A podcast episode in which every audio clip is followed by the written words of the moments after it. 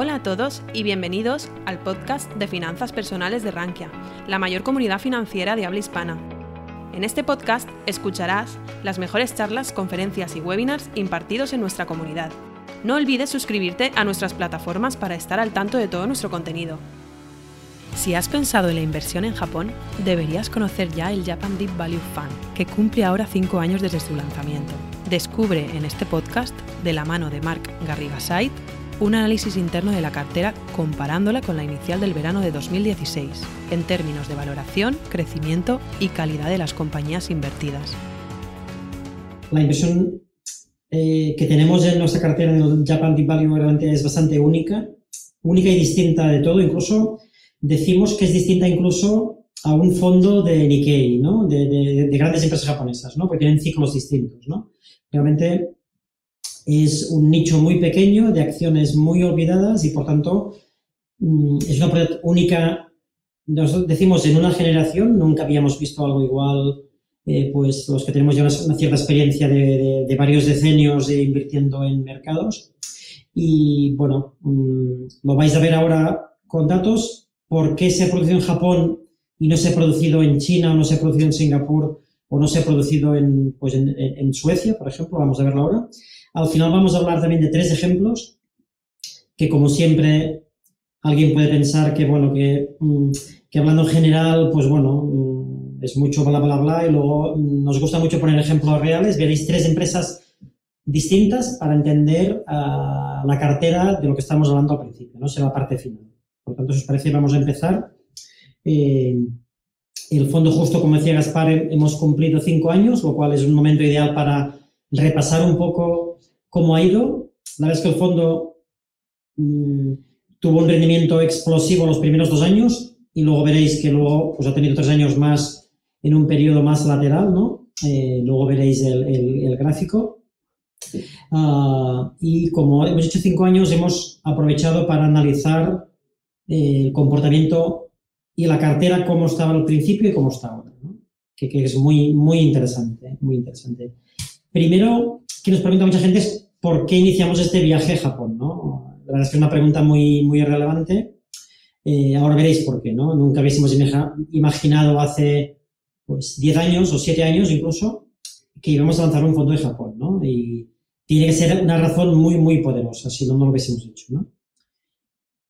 Eh, ¿Cuál es esta razón? Obviamente nosotros siempre, básicamente desde Koala, que es un poco nuestro, nuestro laboratorio de ideas Siempre buscamos activos interesantes, sea en el país que sea, en el sector que sea.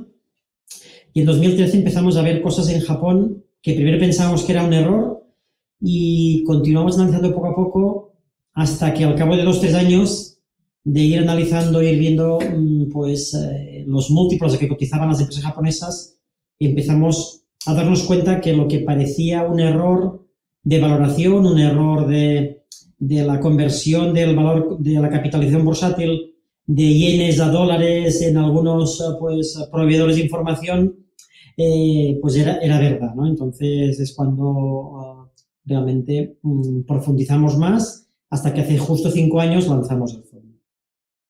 ¿Cuál es el, en el análisis preliminar, qué, qué encontramos que nos llamaron mucho la atención, ¿no? Primero, es muy importante, y eso lo puedes ver si viajas a Asia, si viajas a Asia, si viajáis a Japón o viajáis a China o viajáis a Vietnam, veréis que seguramente eh, Japón es el único país occidental en toda Asia, occidental, no en, el, aspecto de costumbres ni idioma, que obviamente no tiene nada que ver, pero sí en cuanto a ser una, economía avanzada, eh, que la gente tiene un, PIB per cápita altísimo, obviamente en Singapur también, pero no representativo porque Singapur es, es un país pequeñísimo, o sea, Japón realmente se conoce como la Alemania de Asia, y cuando viajas a Japón te das cuenta del por qué, ¿no? Son gente muy organizada, el país funciona de una forma espectacular, hay mucha, hay mucha inversión empresarial y todo funciona muy bien. Ah, la verdad son muy, muy alemanes, ¿no? Son como la Alemania de Asia, ¿no? Y el segundo componente más importante es que ha sido un mercado bajista de 25 años. Bueno, no es verdad, ahora veremos el gráfico. De hecho, el mercado bajista fue los primeros 10, 15 años después de de, explotar la burbuja que finalizó el 30 de diciembre del año 1989. 89. Desde allí fue un máximo en la burbuja inmobiliaria de las mayores del planeta de los últimos 100 años, uh, quizás solo superada por la China actual, ¿no? Seguramente. Y uh, ese día hizo máximo de bolsa y seguramente, pues aproximadamente por allí, hizo el máximo en los precios inmobiliarios y vino un mercado bajista enorme que ya se está recuperando desde los últimos 10 años, ha sido un mercado alcista, pero no ha superado aún los niveles de entonces, ¿no? Por eso podemos decir que es un mercado largamente bajista. La barrera lingüística es muy determinante porque es la barrera por la que muchos inversores, incluidos nosotros antes de lanzar el fondo, es la barrera que, que evitaba que invirtiésemos en ciertas, en ciertas compañías o en muchas compañías japonesas.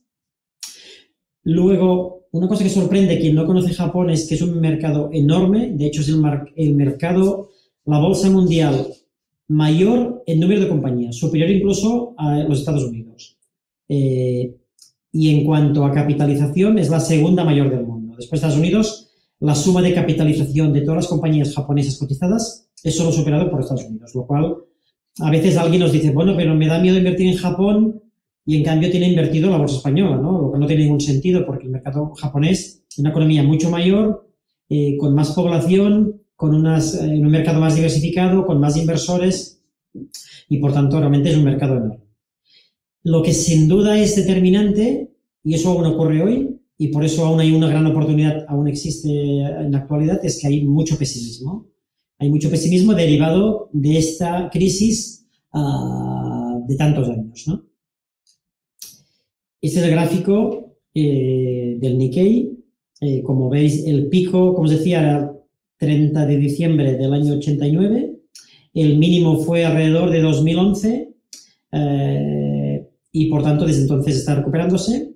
Eh, pero, obviamente, esto ha impactado en el ser muy conservador, en el ambiente en Japón y en el ambiente de los inversores. Eh, Japón ya casi tiene actualidad casi 4.000 compañías. es enorme. Pensar que en España quizás deben cotizar unas, no sé, 70 compañías, quizá 80 compañías, incluidas las del mar. Comparar la diferencia de un mercado con otro. Eh, y el universo de las, de las compañías que encontramos increíblemente baratas, pues eh, es algo menor a 400 compañías. En Japón también hay empresas muy caras, como en todos los mercados. Eh, empresas de growth y empresas de calidad que, que, son muy caras. y por tanto, nuestro universo es, siempre suele estar en, en, unas menos de 400 compañías. El fondo actualmente tenemos 51 compañías. Empezamos con 31 en, eh, pues en verano 2016, justo en agosto empezamos, y hemos ido aumentando. Hemos, hemos eliminado alguna, unas 10 compañías y hemos añadido nuevas compañías hasta hacer una cartera de 51 valores. Sobre todo lo que es muy, muy importante es la contabilidad. ¿Por qué Japón es el mercado asiático más fiable porque su contabilidad es la más fiable de toda Asia. Eh, obviamente, en el extremo opuesto estaría China. O sea, ¿cuál es el país con la contabilidad menos, menos fiable y menos conservadora? Pues, pues obviamente China. Eh, ¿Cómo es la contabilidad, por ejemplo, en Estados Unidos? Es fiable, pero es muy agresiva. O sea, en Estados Unidos los directivos son muy agresivos y, por tanto, la contabilidad es muy fiable porque son sistemas muy avanzados, con muchas auditorías, de todo tipo, pero eh, no es nada conservadora. En Japón es fiable porque contabilizan todo a precio de coste y provisionan todo, absolutamente todo, y por eso son muy conservadores. Y eso hace que los beneficios contables que publican son en realidad menores a los beneficios que tendrían utilizando criterios de contabilidad de otros países asiáticos o de otros países occidentales. Eh, un, aspecto muy importante es que las compañías que hemos encontrado más baratas suelen eh, competir en el mercado local, luego veremos estadísticas. Otro elemento clave es que desde 2012 las compañías japonesas cotizadas y no cotizadas están mejorando muchísimo y son empresas muy saneadas. Luego, lo vamos a ver, eh, a diferencia de, otros, de otros países, ¿no? donde hay más apalancamiento, eh, que en, ciertos casos puede ser apalancamiento mediano razonable y otros apalancamiento salvaje, ¿no? Mm, como hemos visto en China, por ejemplo, con las inmobiliarias chinas. Eh, la remuneración a accionistas Es cierto que es más baja que en otros países, pero está creciendo año tras año, luego lo veremos también con datos. Eh, también hay mucho peso de gestión pasiva, de hecho, incluso más que, incluso mucho más que en Europa y más que en Estados Unidos.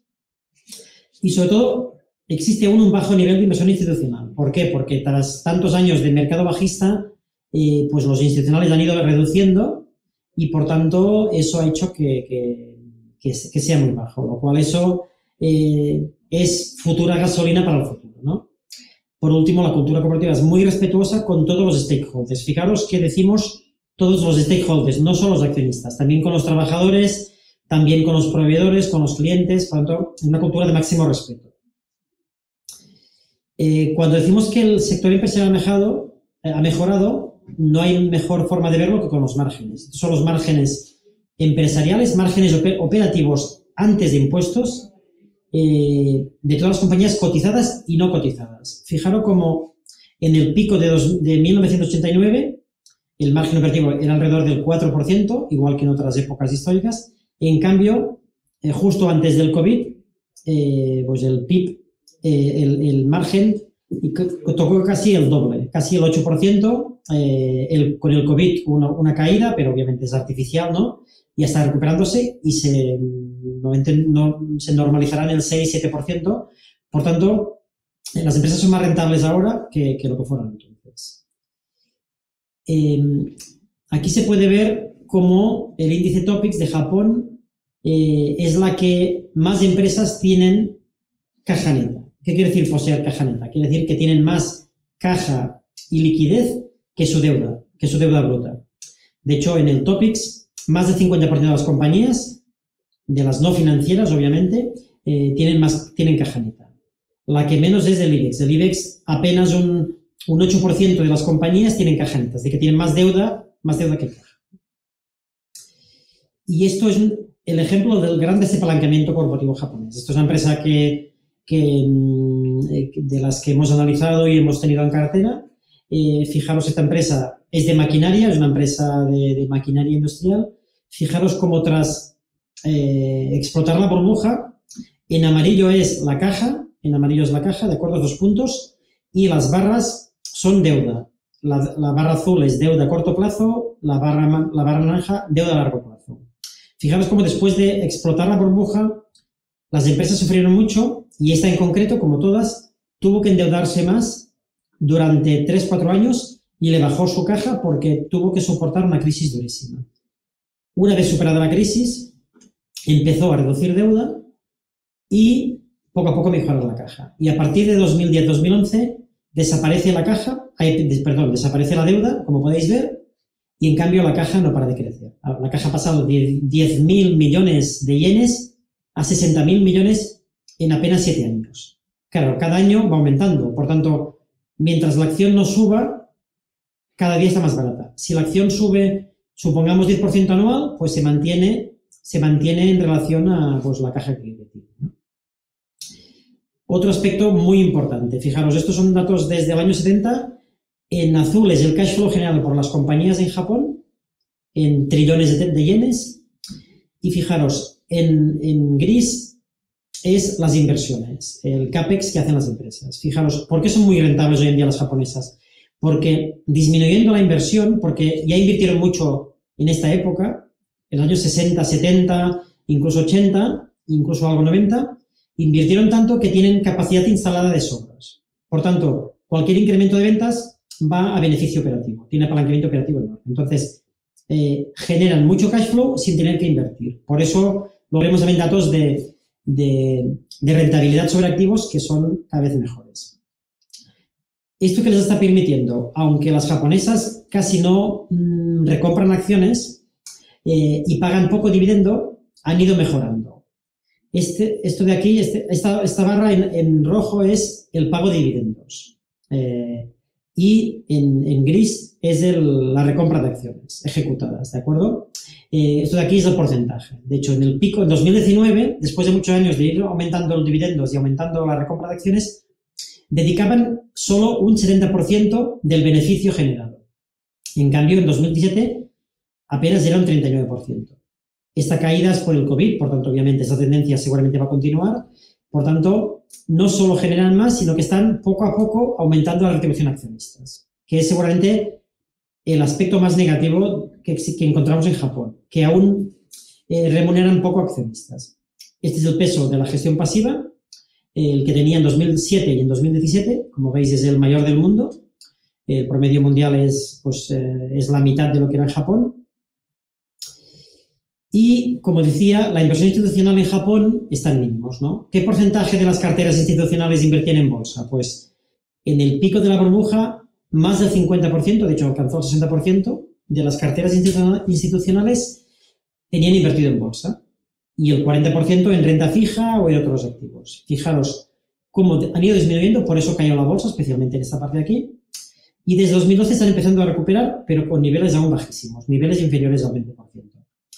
Aquí a la derecha, en cambio, es el gran fondo de pensiones de Japón, que tiene 1,6 trillones de dólares, es mayor que el Fondo Soberano de Noruega, que tiene como 1,2 trillones de dólares. Por tanto, es un fondo enorme que está en todo el ahorro de los, japoneses. Tenían esta eh, eh, invertido en acciones, es, es, esta línea azul, azul claro, tenían un 15% en 2013, han ido aumentando hasta ahora en un 25%.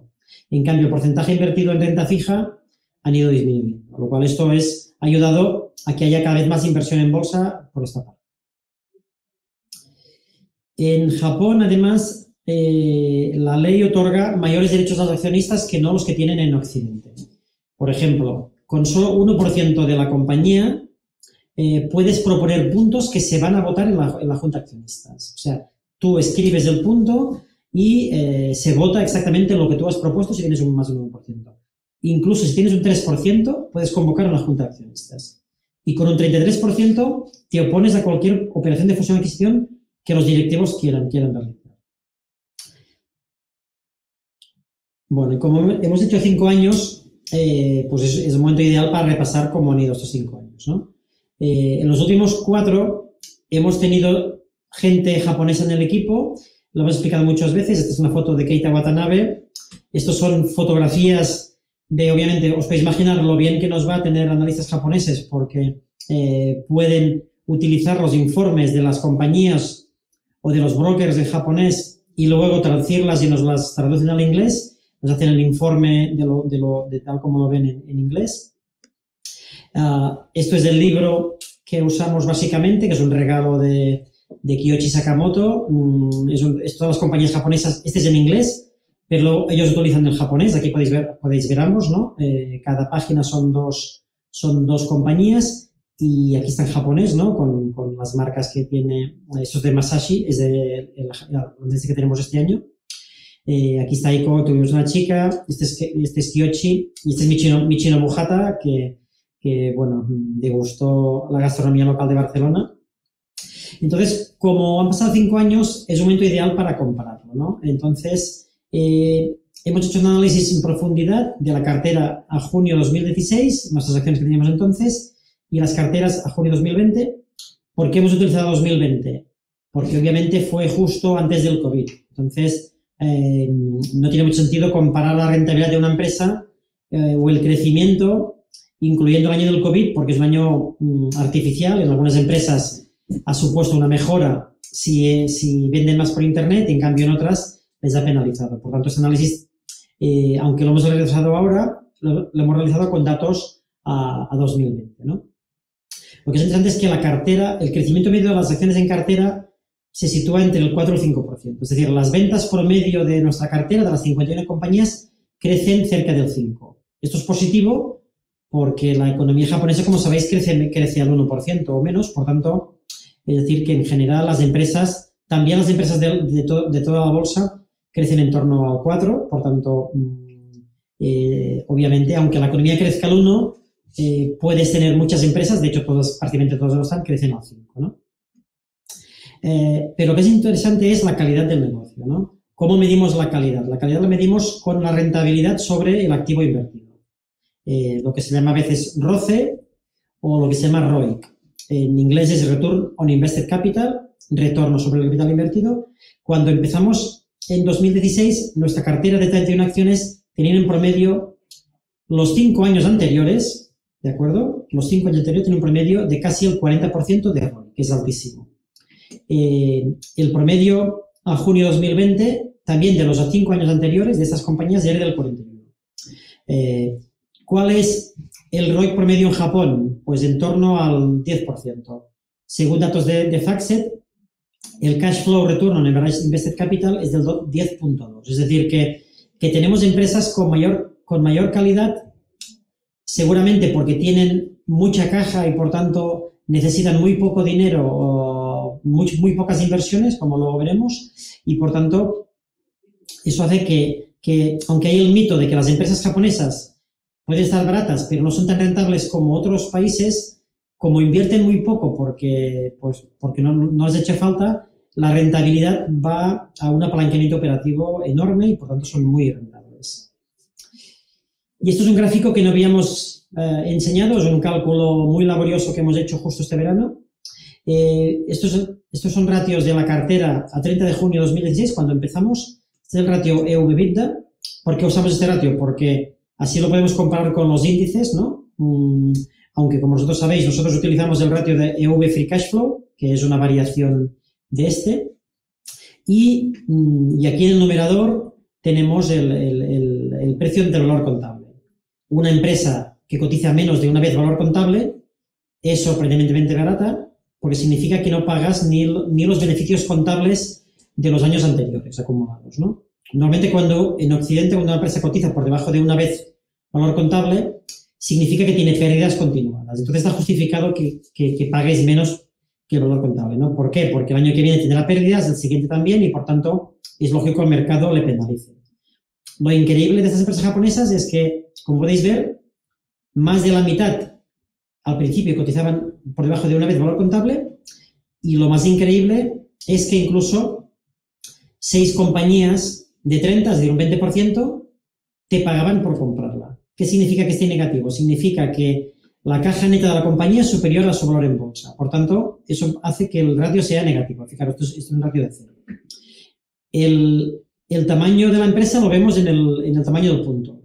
Esta empresa era Subaru, la compañía de coches que compramos justo después de, de, una caída fuerte que tuvo cuando lanzamos el fondo, cuando era una empresa de mayor capitalización, pero era una excepción, normalmente eran empresas pequeñitas, ¿no? Y estos era cómo cotizaban en ese momento el Topics de Small Caps, el Topics de mm, general, donde están grandes y medianas empresas, el Nikkei de grandes empresas, el índice europeo Stock 600 y el Standard Poor's. ¿no? El Standard Poor's pagabas más o menos 2,7 veces precio-valor contable, la, la, mediana de las empresas, y eh, un EV-EBITDA de, de, casi 13 veces. ¿no? Por tanto, obviamente, cuando lo lanzamos era significativamente más, más barato. Esos puntos de aquí eh, parecen más caros en cuanto a precio-valor contable, pero son empresas mmm, de videojuegos, la mayoría, que crecían al 20% anual. ¿no? Por tanto, eran ratios muy baratos, aunque el precio-valor contable era, era mayor. ¿Cómo ha evolucionado la cartera y cómo está a 30 de junio de 2021? Como hemos visto, vuelvo para atrás, fijaros en los índices, ¿de acuerdo? ¿Veis los índices, los ratios de los índices? Y fijaros cómo están ahora, fijaros dónde ha ido el Standard Poor's. Obviamente están mucho más caro que, que, lo que estaba entonces, está casi a 5 veces precio-valor contable y se acerca a 20 veces a EBITDA, EV-EBITDA. El stock 600 también pues está más caro especialmente en cuanto a EV-EBITDA, eh, también algo el Nikkei, pero fijaros cómo esta sería la regresión de nuestras compañías, ¿de acuerdo? La regresión. Fijaros cómo continuamos teniendo, de hecho, más empresas aún que entonces que tienen más caja neta que, que capitalización bursátil. Y en este gráfico nos han incluidos dos compañías que los datos eran tan, tan, tan negativos de, eh, de este eje que hemos tenido que quitarlos para no perjudicar el gráfico, que los datos son menos 11,8 y 0,9 y menos 12,8. Es decir, que estarían pues por aquí abajo. ¿no? Por tanto, eh, eh, los ratios, como podéis ver, son similares porque, aunque el fondo haya subido el fondo, como podéis ver, está más alto, obviamente, que como estaba al principio. Empezamos a 9,98 eh, el fondo aproximadamente y está cerca de 16 euros. Eh, a pesar de subir este 60% en estos cinco años, las compañías cotizan a ratios similares. ¿Por qué? Pues porque, como hemos visto, cada año generan free cash flow y, por tanto, al generar free cash flow cada año, lo que ocurre es que aunque los precios suban, la valoración mm, pues no se mueve. ¿En qué sectores tenemos invertidos? Pues muy diversificados. No hemos encontrado cosas baratas solo en un sector, lo cual significaría que realmente no es tan consistente. Obviamente es una cartera que tiene mucho producto, mucha empresa industrial y de equipamiento, es casi el 20% de la cartera. En autoparts es un 14%, porque Japón es importantísimo sector de autos. En software y, publicidad online pues es un 12%, ingeniería pues un 12%, construcción un 10%, eh, empresas tecnológicas 6%, videojuegos un 8%, eh, empresas de venta de comida un 4%, como veis están muy, muy diversificados. Y el tamaño de empresas son o microcaps o small caps, sea, empresas menores a 300 millones de dólares es casi un 40%, 40 de la cartera. Eh, mayores de, 3, de 300 millones, lo que se considera small cap es 48%, casi la mitad. Y eh, mayores a 1.000 millones es eh, pues, cerca del 17%. La particularidad de estas empresas es que la mayoría de sus ventas son en Japón. Por tanto, eso tiene cosas buenas y malas. Lo que más nos gusta de este aspecto es que está más a salvo de crisis mundiales. ¿no? De hecho, el año pasado tuvo muy buen comportamiento con, con el COVID porque eh, son compañías menos afectadas por el crecimiento mundial. ¿no? Por tanto, es un buen fondo, una buena cartera para diversificar uh, porque es, también es mucho menos expuesto al ciclo, al ciclo global. Vamos ahora a ver cómo está Japón. Hemos, hemos hablado de nuestras compañías, vamos a ver cómo está Japón. Este gráfico yo creo que es perfecto para entender qué ha ocurrido en estos años. ¿Por qué Warren Buffett ha empezado a invertir ahora o Michael Barry ha empezado a invertir aquí? En cambio, no invertía aquí en Japón. Si veis, en, rojo es el índice Topics, ¿de acuerdo? Y en este gris es el beneficio por acción del Topics. Como podéis ver, aunque aquí cayó mucho la bolsa en los años, a principios de los 90, aún continúa siendo muy caro, porque había subido muchísimo, ¿no? Con la burbuja de la bolsa eh, de los años 80. Cuando la línea del beneficio por acción empieza a, igualarse con, con, el índice, pues a partir de 2012, que es cuando suele ser el mejor momento para empezar a invertir. Nosotros lanzamos el fondo aquí en 2016. Warren Buffett empezó por aquí, Michael Barry empezó por aquí, ah, también KKR y otros han empezado en esta fase de aquí. Ahora es cuando los beneficios están creciendo de verdad y por tanto es cuando empieza a estar barata la bolsa. Esta es una ampliación de, desde 2015 15 hasta ahora. ¿no? Esta caída obviamente es por COVID, ¿no? Es una caída excepcional por COVID. Esto es la caída de la crisis mundial del año 2008-2009. Por tanto, eh, obviamente la tendencia, como podéis ver, es muy, muy positiva. Otro dato muy importante es el rendimiento por dividendo del Topix, pero es muy parecido a nuestra cartera. Es cercano al 2,2%, es esta línea de aquí, esta línea azul. Eh, y esto, este gráfico, lo comparamos con el, eh, lo, que te, lo que te paga un bono de años norteamericano. ¿Por qué? Porque los japoneses invierten sus ahorros de forma internacional. Por tanto, entre sus elecciones está invertir en bonos del Estado japonés al cero o invertir en bonos del Estado mm, americano o en bolsa americana. ¿no? Eh, como podéis ver, desde el año 2019 el dividendo, solo por dividendo ya tienes mayor rentabilidad que la renta fija. De hecho, en, rojo está el spread. Fijaros, en esta época de aquí, como estaban tan altas las acciones japonesas, el spread del menos 4% y en cambio ahora es un spread del más 2, ¿no? Por tanto, es otro elemento bueno que va a ayudar a que venga más dinero a, las acciones japonesas. ¿Qué ha ocurrido con la vacunación en Japón? Pues en Japón empezaron más tarde porque en Asia, como sabéis, eh, estas últimas oleadas europeas y, americanas pues eh, no las tuvieron al principio, tardó más y por tanto reaccionaron más tarde, pero han ido muy rápido y a principios de septiembre estaban ya en un 60%, uh, por se están acercando a los niveles de Israel, de Alemania o, de Inglaterra. ¿no? No han, llegado a un nivel de España y Portugal, que están cerca del 80%, ah, pero están yendo muy, muy rápido. Otro, otro aspecto clave es la tasa de ahorro en Japón. Ah, fijaros cómo históricamente, esto es, esto es 2001, esto es 2021, la tasa de ahorro en Japón, medida por el ahorro sobre eh, los ingresos familiares, ¿de acuerdo? Es cinco veces mayor en Japón que en Estados Unidos, porque Estados Unidos consume muchísimo. En Japón, un 25% de sus ingresos familiares los guardan y los ahorran. Los tienen en cuenta corriente o en bonos del Estado, pero realmente van ahorrando eh, un 25%. En Estados Unidos apenas ahorran un 5%. Es una sociedad mucho más consumista. ¿no? Con el COVID ha habido un, salto, pero es un salto artificial. Obviamente vamos a volver a ver cómo se va relajando, pero eso hace que eh, pues, eh, los trillones de dólares que, que, mantienen de ahorro los japoneses, eh, obviamente pueden aumentar su inversión en todo tipo de activos, especialmente en bolsa. ¿no? ¿Qué otro aspecto es muy importante para los próximos años? Para octubre de 2022 está preparado un gran cambio en la composición de los índices. Como sabéis, los índices, ah, como he dicho antes, la, la gestión pasiva es mucho más importante en Japón que en otros países. El índice Topics, que es el más usado en Japón, o sea, los extranjeros usamos más del Nikkei, pero ellos usan más del índice Topics, de unas 2.200 compañías, van a, van a verse modificaciones muy relevantes y se ha comunicado con antelación para que las empresas se puedan adaptar. Básicamente, van a eliminar del cálculo de capitalización eh, todo el free float que, que, que proviene de los, de los accionistas controladores de la autocartera y de las participaciones cruzadas, que es muy importante en Japón. Por tanto, eh, está obligando a las compañías a reaccionar y a dedicar, a aumentar la retribución al accionista, eh, porque si no puede ser que quedes excluido de, de, Topics, ¿no? Y como esto hay muchos más, muchos más uh, pues, uh, cambios, pero este era, era, el más relevante seguramente.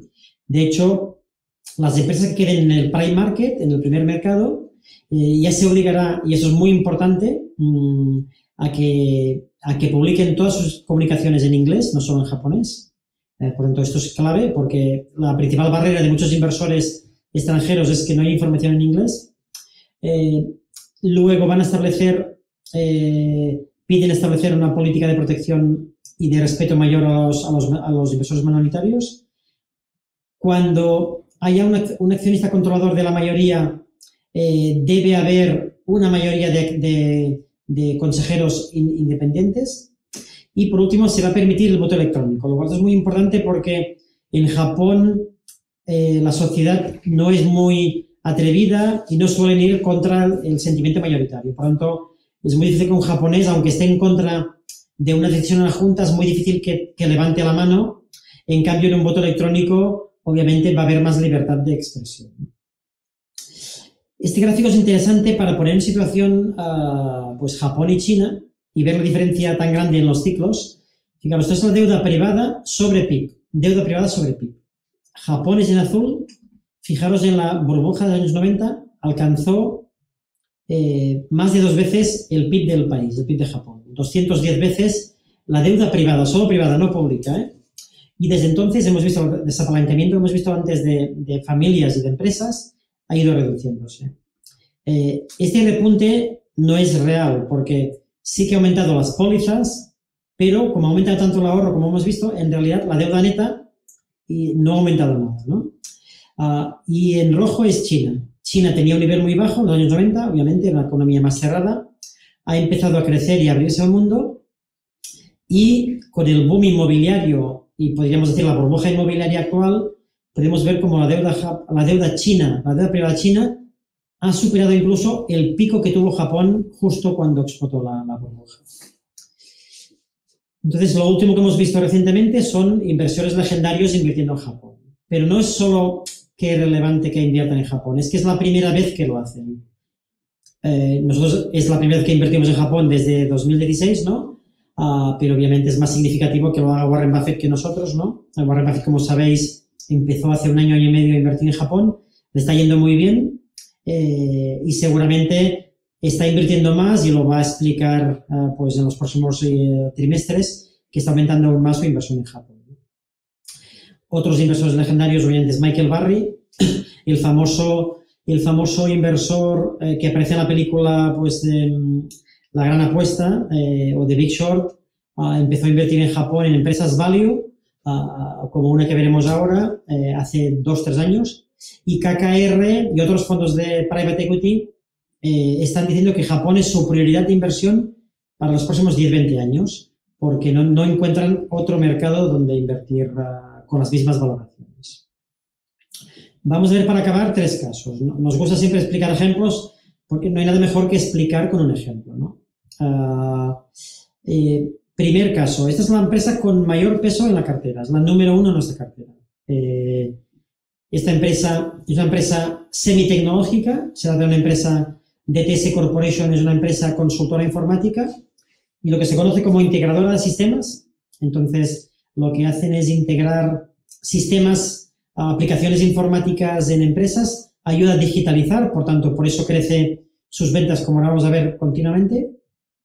Esta empresa capitaliza a fecha de 27 del 9, es decir, con fecha muy reciente, en millones de dólares, mm, capitaliza casi 1.100 millones de dólares, tiene en caja casi 400, por tanto, eh, y además, disculpar, además de la caja, tiene en inversiones líquidas, en autocartera o bien en inversiones en acciones de clientes o proveedores, 150 millones de dólares y tiene solo un pequeño déficit de pensiones de 7 millones, cuanto en realidad, aunque cotiza, capitaliza casi 1.100, en realidad estás pagando 534, porque si compras esta empresa te puedes quedar su caja, obviamente, y sus activos líquidos. Por tanto, con un valor de 534 millones, el flujo de caja libre promedio últimos tres años ha sido de 72, 72 millones, incluido el año pasado, ¿eh? de COVID.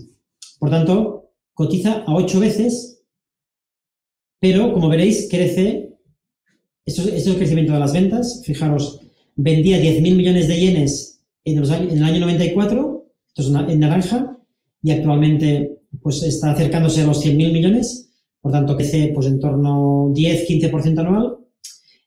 Estos son los márgenes de la compañía, eh, márgenes eh, EBITDA, márgenes eh, de beneficio antes de impuestos, después de impuestos. Ah, como veis, está mejorando muchísimo, tanto crece ventas y crecen márgenes, lo cual es el perfecto, ¿no? Es el escenario perfecto. El ROIC es del 40%, altísimo, fijaros que viene de ROIC del 10%, por tanto no para de crecer y de mejorar márgenes y mejorar ventas.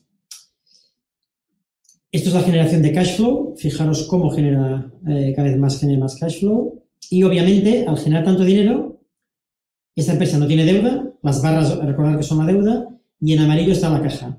Ya tiene 45.000 millones de caja acumulada porque obviamente genera cada año 7.000, 8.000 millones, por tanto va acumulando eh, caja, aunque pague algo de dividendo, cada vez va generando más caja y cuanto cada vez está más, más barata.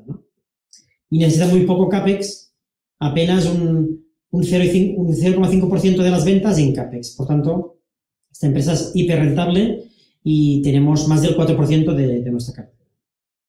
Un caso muy distinto en cuanto a perfil de empresa, es Murakami. Murakami Corporation es una empresa, la líder en Japón de retrovisores para autos. Ah, obviamente, hacían retrovisores eh, analógicos y está haciendo ahora eh, retrovisores digitales. Esta compañía eh, nació pues, hace bastante más de un siglo, en el 1882. Es proveedora de Toyota y de las principales compañías japonesas, lo cual esto es una seguridad de calidad de su, de, sus operaciones. Esta empresa es una de las que Michael Barry eh, dijo que invirtió eh, después de analizar las compañías japonesas pues hace, tres años. Esta empresa es increíblemente barata, capitaliza, es más pequeñita que DTS, capitaliza 331 millones, tiene en caja 308, una deuda de solo 14, eh, minoritarios 22 y tiene inversiones líquidas en activos financieros que las puede vender en cualquier momento de 44 millones. Por tanto, prácticamente compras gratis la empresa, porque tiene tanta caja y activos líquidos como lo que vale en bolsa. Por tanto, casi la compras gratis. De hecho, el flujo de caja libre anual, últimos tres años, incluido el año del COVID, es 39 millones anuales.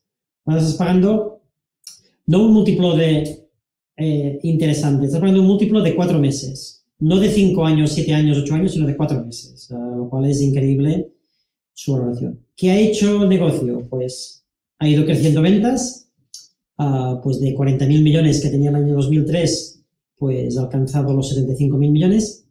Es cierto que ha caído a raíz del COVID, obviamente está ha sufrido algo el sector de automoción, también ha, perdido algo de márgenes, pero no es por mala gestión, obviamente, sino que es por el COVID, lo cual es muy fácil imaginar que van a recuperarse en cuando se normalice la producción de autos.